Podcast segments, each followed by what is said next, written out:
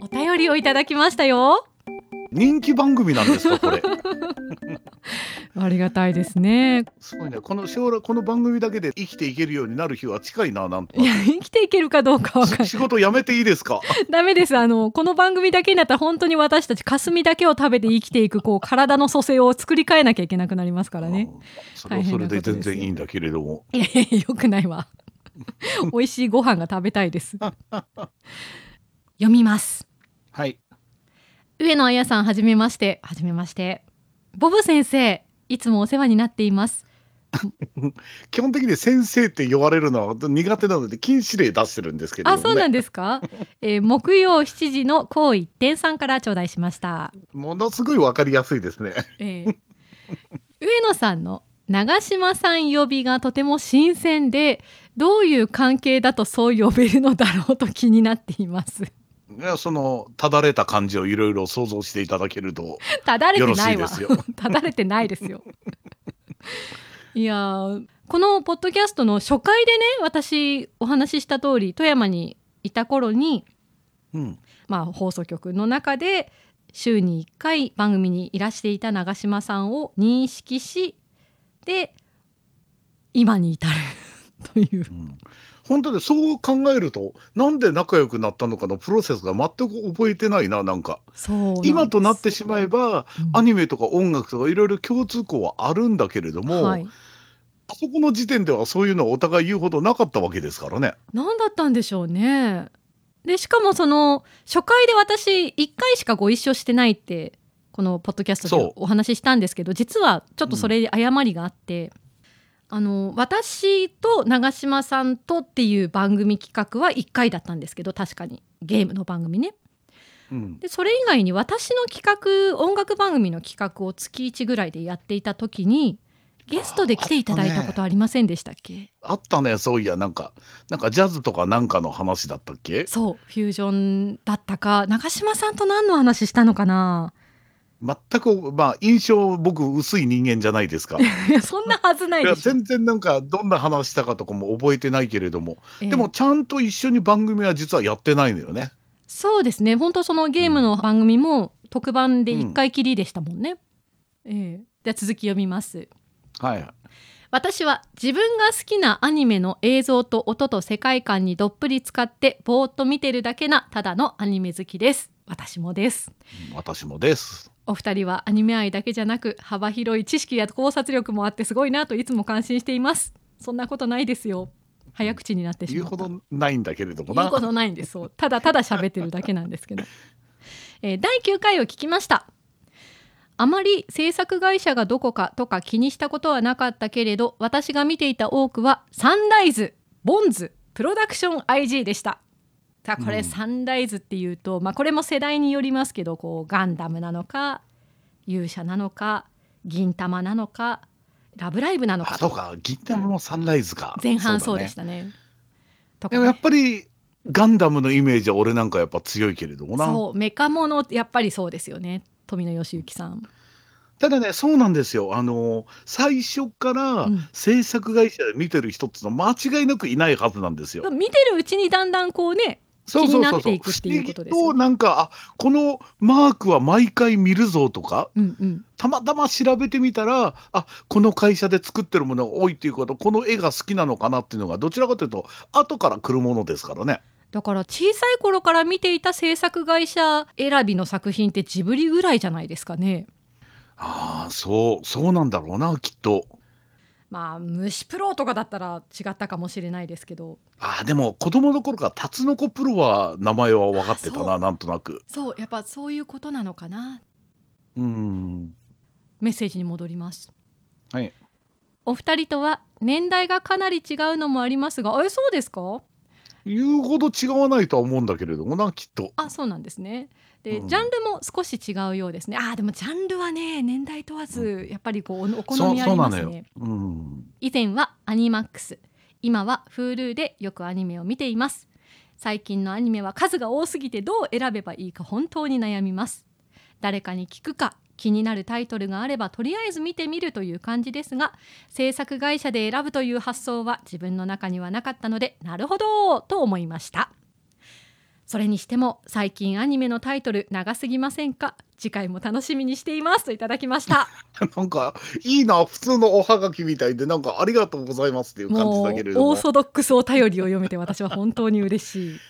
でも俺そういう人多いと思うのよ。なんとなくほら、ツイッターとかでアニメでこう語ってる人多いイメージはあるんだけれども、はい。アニメが好きだけれどもアニメが好きっていうのまなかなか周りにはそういう仲間がいなくて言えなくて、うん。一人でこう黙々と楽しんでる人って俺案外多いと思うんですよ多分。仲間がきっといっぱいいる。近いところにも。いる本当本当本当いると思うよ多分なんとなく。ねえ。ちょっと探ってみるだけで全然いるわけですからね。たまたまドラム習いに行ったら、ええそこの先生がひどい兄音だったみたいなことよくあるわけじゃないですか。よくはないと思うけどまあ可能性としてはありますけどね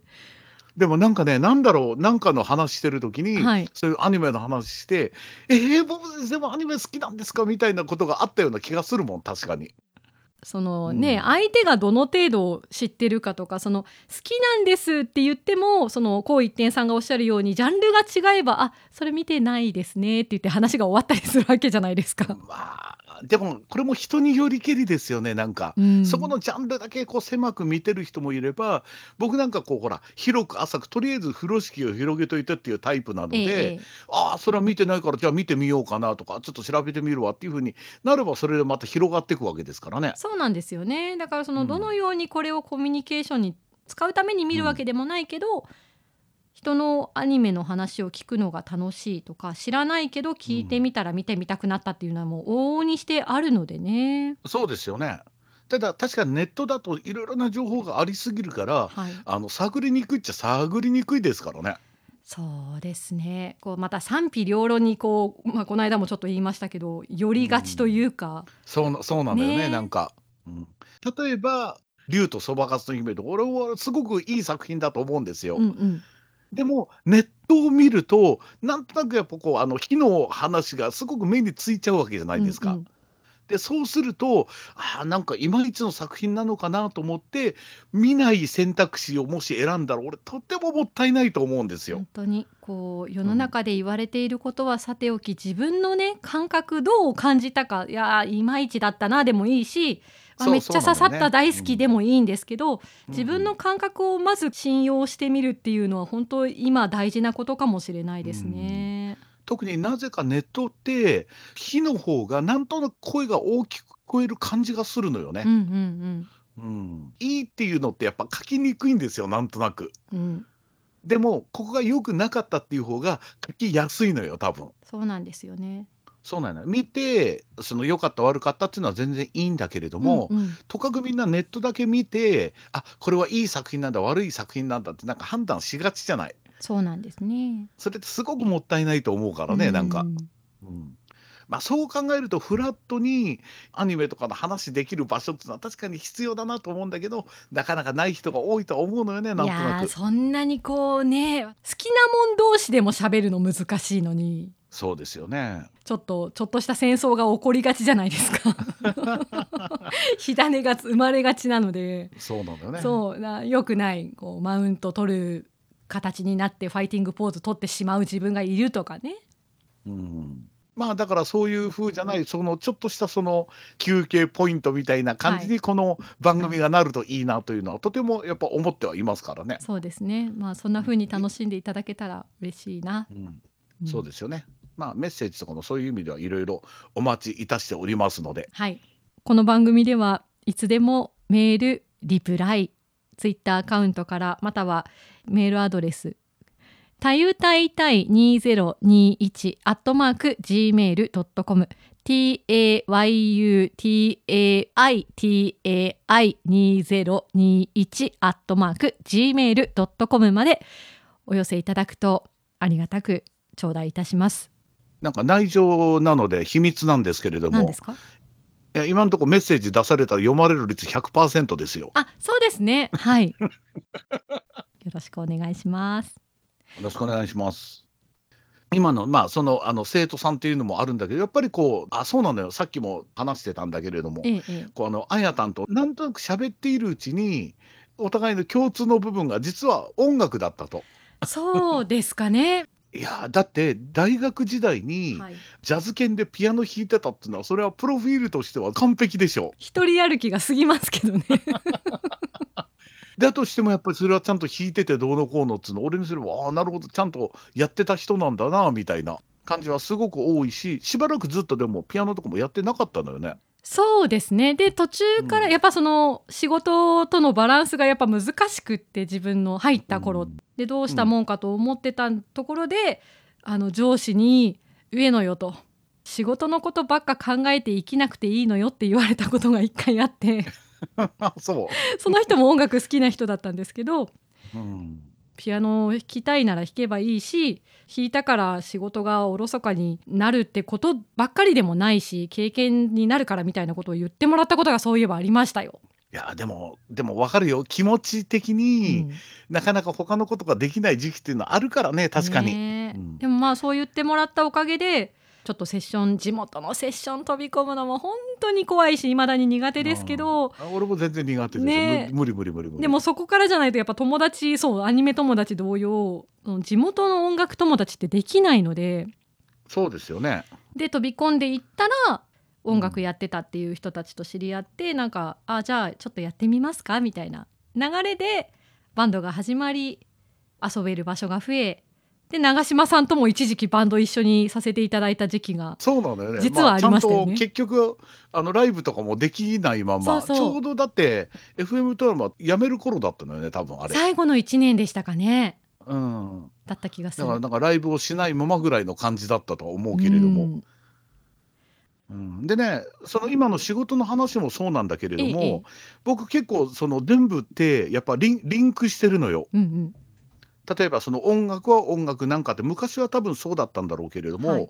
なんだろうどっか二十歳ぐらいの時に例えばその仕事をしたり風景を見たりなんか新しいことを知ったり恋をしたりどうのこうのっつうのは、全部自分のこう音楽にこう集結するその自分のその感覚を磨くためにあるんだなってなんとなくなるほどなって思ってから何でも楽しくいろんなことができるようになって。ああそうですね。だから多趣味にもなるし仕事もできてっていうのもあるうし、ん。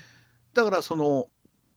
ラジオの仕事も当然音楽まあ最初バンドやりだしたのもラジオ聴いてっていうのがあるからうんうんすごくその辺のこう思い入れもあるっていうのもあるし前もちょろちょろっとも話してるけど実は音楽やり始めたのも実は一番最初のきっかけはアニメだったりするのよね。えそうなんですか？え言ってませんでしたっけ、うん長嶋さんのお話は伺ったことない気がしますよ。一番最初まあもちろんその鼓笛隊がなんとなく入って初めてっていうのはあるんだけれども、うんちゃんと音楽っていうのを認識してこういうのをやりたいなとかどうのこうのって思ったのは宇宙戦艦ヤマトからですよ。やっぱりヤマトヤマトでかいなー。なんでそこまでっていうのは言われてもよく分かんないは分かんないんだけれども。でそれでいて中学校の時かなルパン三世カリオストロの城を見えてえ1週間ぐらいずっとそのモヤモヤしたまんまでうん、なんで俺はあれを見たとかモヤモヤしてるんだろう。俺は泥棒になるしかないのかとかいろいろ思ったんだけど結局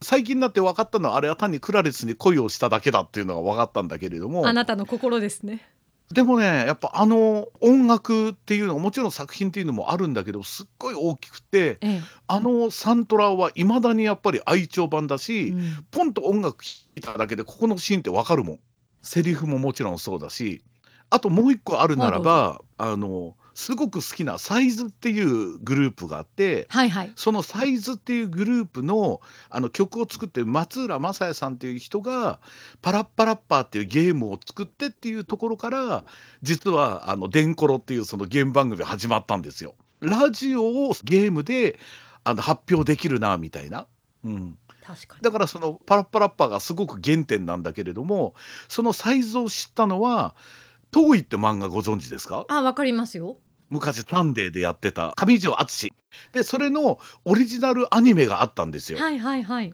でちょうどその頃あの人気大絶頂だったあのノッコが、うんうんあの声優をしてて、へあちょっえと。それは見てみようかなと思って当時まだ始まったばかりのレンタルで探して、ええ見たら音楽がすごい良かったのよ。特にそのテーマソングみたいになってた「レモンの勇気」っていう曲があって、はいうん最初はノッコが歌ってるのかなと思ったけどノッコにしては全然感じが違うなと思って、うんうん後で調べたらサイズっていう人たちでそっからもうあのもうもうサイズフリークですよ。チャカさんですねそういうことそういうこと。はあそのデンコロもそうでしたもん。パラッパラッパーを最初に番組でやって、松浦さんにその番組をネタに会うっていうのが僕の目標だから、最終回そこまで行きましたからね。なるほどねだから僕の中で音楽とゲームとアニメっていうのは実は全部すごいつながってるんですよ。うーん今もそうだけれども、マクロスがすごく好きなのはやっぱり7割方音楽ですからね。今のそのマクロスデルタのワルキューレはなんか本当に面白いぐらいドハマりしたからね。これがまた不思議なところでそのガンダムならファーストとかやっぱ原点が一番みたいなところじゃないんですね。ああ、好みもある。でもあのマクロスフロンティアの、あのランカちゃんとシェリルもすごく好きで、バンドもとかもしてたしあるんだけれども、でも今のワルキューレが一番ドハマりしたかな。へえ。半年間ぐらい車の中にずっともう CD もう入れっぱなしでずっと聴いてたもん。ああそうそこまでですか？うんあごめんね、ついでにそれもすると、ミュージシャンも素晴らしいんですよ。はあ、はっていうのが、その、あの、アニメの仕事をしている人たちではなくあ、て、うんうんごく普通にその音楽のその第一線で活躍してる人たちがそのアニメのその音楽を作ってたりとかそのツアーで演奏してたりとか。だこんなところにこんなミュージシャンがあってその人の例えばこの間ちょっとお話もいただきましたけどうん。世代もまたいでねお父さんがこの人でみたいなそれでもまた一つの系譜ができてしまうぐらいのビッグネームのつながりがちゃんと脈々とあってそれがアニメ界にも注がれてる感じはしますよね。そうそうなのよ。ちなみに、にそのワルキューレで言うならばバンマスのキーボードがあの西脇達也さんってそのあの,、まあ、あのきあの昔から有名なそのキーボーディスト、うん。あの日本を代表するあのドラマーの菅沼幸三さんをしてはいはい、あのあいつは天才だっていうような。ほ。でベースがあのボーってあのベビーメタルのほベースを弾いてる人があのベースを弾いてでドラムが佐野康夫さんつってあのずっと愛子のドラムも叩いてるしオリジナルラブのドラムもずっとやっててという日本でやっぱり売れっ子のドラマーの人で。でギギターがね、えっと、外園さんつってあのキンキキッズとかのツアーなんかもずっとやってて今日本ですごい売れっ子のギタリストの人なんだけれどもみたいなメンバーなんですよ。もちろんそのヘビメタハードロックもいらっしゃるけれどもフュージョン系とかジャズ畑とかっていう、うん。そういった方々も名前もちらほら出てくるっていうのが。その俗に言うそのスタジオミュージシャンと言われるはい。どんな難しいことでもほらあのアレンジャーが書いた楽をバッとやってくれる人って考えるとやっぱりフュージョン系の人の方がやっぱり仕事することが多くなっちゃうのよね。なるほどですねちょっと同じ話かは分からなくてずれちゃうかもしれないんですけどうん、80年代90年代のアニソンがやたらおしゃれでかっこよかったことはあるじゃないですか。シティポップのまあもちろん流れもあるけどですよね。例えばあの「おいしんぼ」における中村ゆまさんの「だんだん気になる」とか 何なんでしょうねあれはなんか。もうあれも一生あれで聞いてるからいいんだけどよく考えるとものすごい違和感ありますよね。違和感もあるしなんか曲単体で聴いてなんでこんなに私たちは心が躍るんだろうみたいなね あってで多分あの頃が、はい昔その前まではマジンガー Z 空にそえるはいはいはい車の後ろだったのが、ポップス界とアニメ界が少しずつ融合しだしたのがあの時代だと思うんですよ多分。多分そのマジンガーの頃はどっちかっていうとオーケストレーションというかいやそれはそれで豪華なんですけどああもちろんもちろんもあちろん。のマッハ555とかねアニメのために曲をその作ってっていうんだけど、うん。ではなくてポップスとして俗に普通にそのレコードが販売してる曲をテーマソングにする。最初は何なんだろうな。まあもちろんほら「ゲットワイルド」とかあの辺もそうだし。ああそうかそうですね。あとはななんだろうな走りって。どうなんだろう。いやでもあの仕事で毎週アニソンを選ぶっていう仕事をうん。ここ12年やってるんですよ、いい仕事ですね。おかげさまででそれのおかげで60年代頃まで遡って選んでるんですけど例えば、えーと、60年代はコーラスグループがやたら多いとかコオロギ73だのアニメのための曲なんですけど、うん、28号とかもそうじゃないですか。そうですよね、うん、でそういうのがあるかと思えばだんだんこう70年代に入ってきてそこに出てない声優さんが歌い始めるとかで、ね、曲がすごくオーケストラが増えてきてリッチになっていくってそのリッチの矢印がねどんどん変わっていくんですよ。あそう要はあのアニソンあのな専属の人が出てきたのもちょうどその頃ですよね。そうですね堀江美智子さんとかあの水木一郎さんとかっていうのが出てきたのも、はい、多分その頃ですよねきっと。そうだからアニソンを音楽の観点から、辿ってみるっていうのも結構面白いかもねって思ったことがありました。いやととても面白いと思う。で今も言ったようにその80年代あたりからその辺がこうなんとなくこうごっちゃになってきて、うんうん、アニソンからのもうヒット曲っていうのが出てくるようになってくるしば名探偵コナンなんかは、はい、まあ、大人の事情も含めると必ずビーイングのアーティストが そのあのテーマソングをやっているとか。そうですね。もうあの ビーズからビーズまで。そうそうそう、えー、そのガンダムを途中から必ずソニーのアーティストの曲を使っているとかいろいろなその大人の事情も含めて、えー、うん、なんか出てくる。でもそれによってまた当然広がりというのが出てくるわけですからね。そうですよね今までアニメを見なかった人が曲があの、うん、いいからって言ってそのシティーハンターから入ってくみたいな人はいくらでも多いわけですからね。えーいやアニソンの世界も本当奥深い。もちろんその劇版として使われているとか挿入歌も含めてですけど、うん、そう考えると去年なんか俺ものすごくある意味パイオニアというかアニソンででもレコード大賞取ったのはでも初めてじゃないですか。まあそうでもないか。一応踊るポンポコリンとかもあるか。あ、あとあれです。飯島まりさんはそれこそどうなんでしょう。もうそれこそ。大賞は取ってないよ。あ、取ってないんですか？大賞は取ってないよ。って考えるとリーさんなんかは本当にそのアニソンとして出したものが、うん、アニソンとしてその受賞するっていうのはでっかいなっていう。そうですね。まあまあそれがまああのジブリの功績とかもこう含めてなんだけれども、うん、そのアニメっていうのは昔はそれこそ子供が見るものとか、うん、マニアが見るものっていうものがもう普通にそうではなくなったっていうことだからね。そうですね広がりましたね。うん、すごいなと言いながら、えー、今日はものすごい雑談だね。